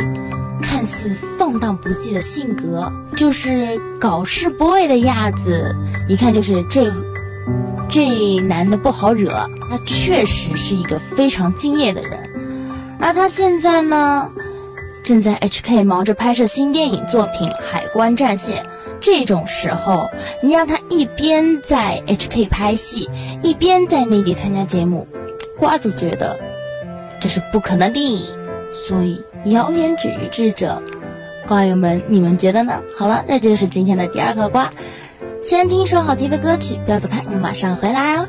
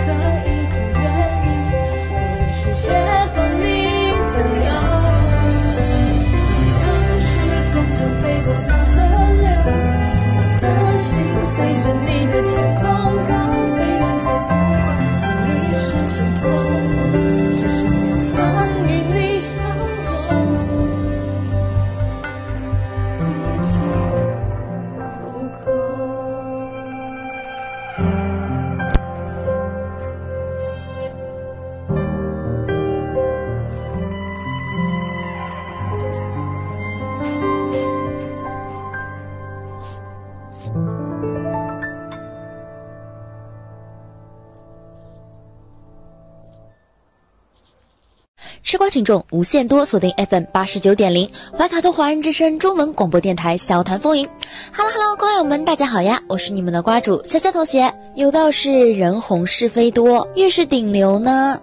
越是一举一动都会被人所关注，而最近最值风口浪尖的那位顶流，一定是我们的四字弟弟易烊千玺了。关于易烊千玺考公务员的这件事情，现在啊已经是闹得沸沸扬扬，但无关乎外界的议论声有多大。四字弟弟这边啊，似乎看上去是一个冷处理的状态，包括与他一起的两位小伙伴，对于这件事情呢，也是三缄其口。但在瓜主看来，这确实怨不得三位，毕竟哪位顶流的背后没有几位资本大佬呢？嗯，所以呢，有关于这个话题，咱们就先提到这里，剩下的就由收音机前的瓜友们自行脑补吧。不过啊。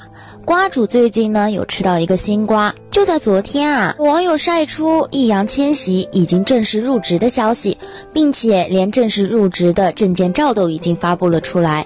如此新鲜的大瓜，你们的瓜主怎么可能放过呢？于是啊。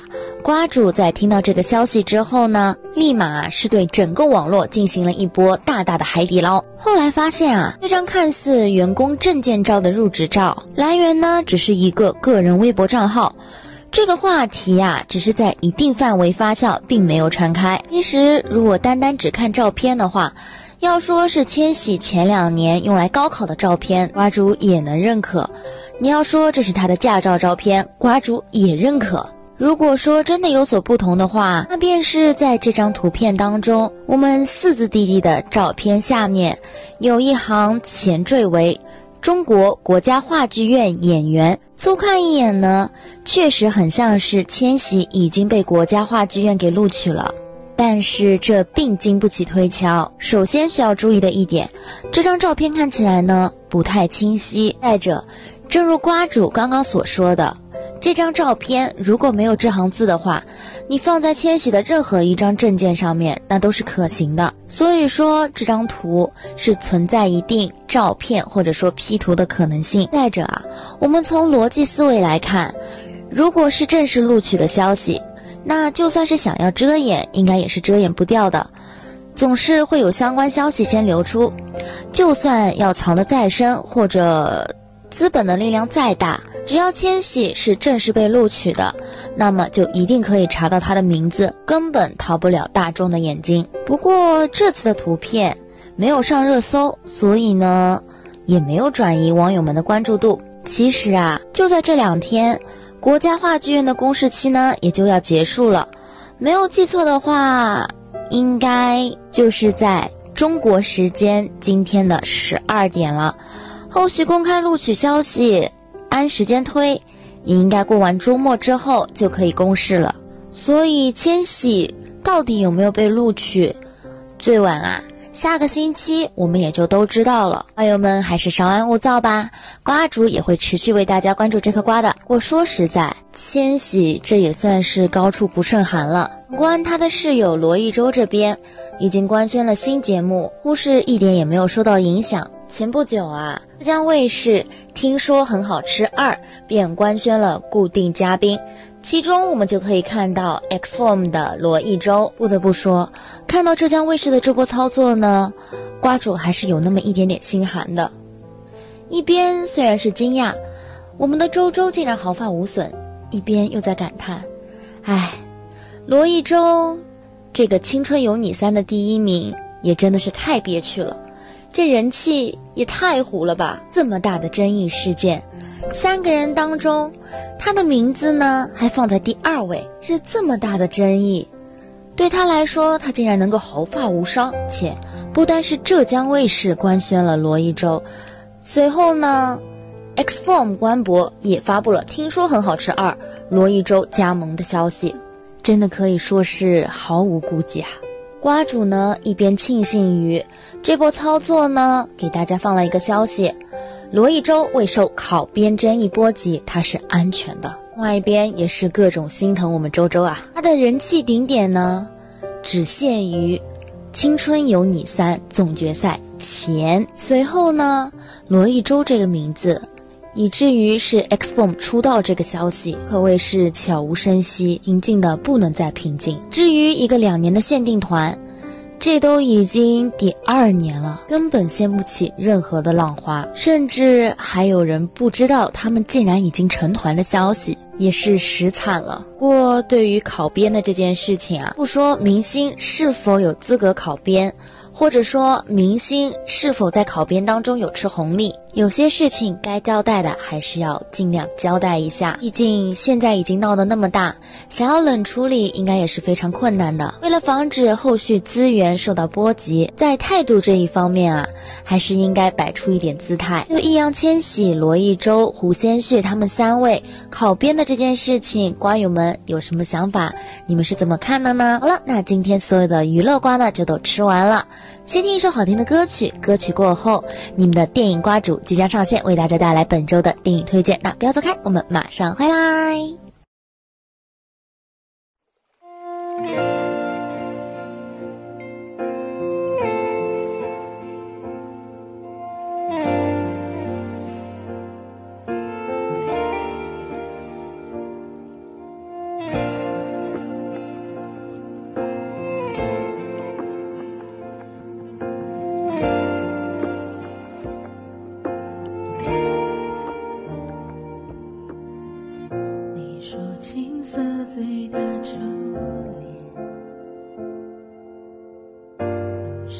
日落下海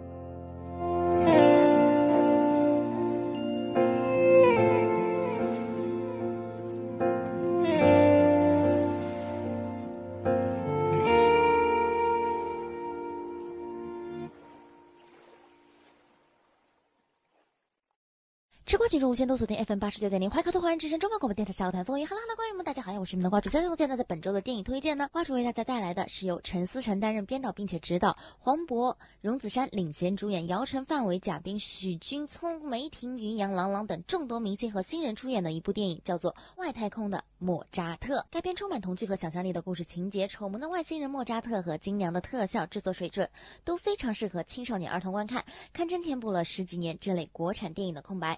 影片中对于中国式家庭教育的反思呢，也令千千万万的中国父母以及孩子看到了自己的影子，极具现实意义，是一部真正适合合家观看的电影。日长期以来啊，在荧幕上伴随中国青少年儿童成长的，除了动画电影之外呢，绝大多数啊便是《哈利波特》《神奇动物去哪里》《侏罗纪公园》《侏罗纪世界》以及迪士尼真人动画电影等好莱坞魔幻、奇幻和怪兽大片。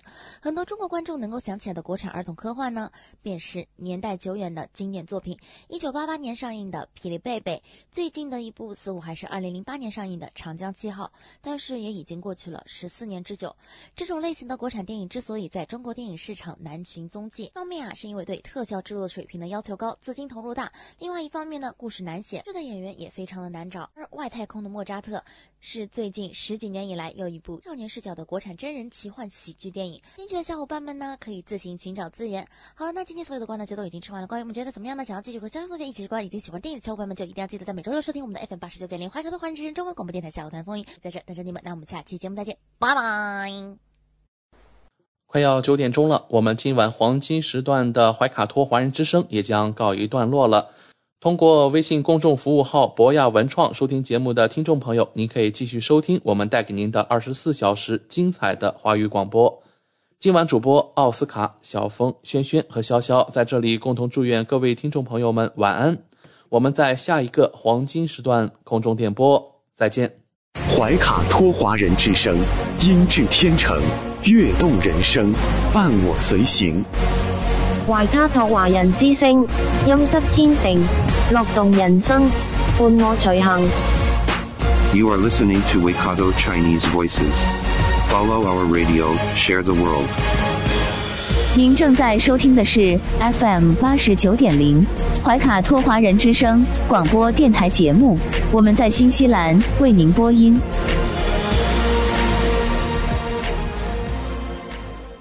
Thanks for listening to this Free FM podcast. If you want to hear more content like this, you can support Free FM via Patreon. Head to patreon.com slash freefm89 to find out more.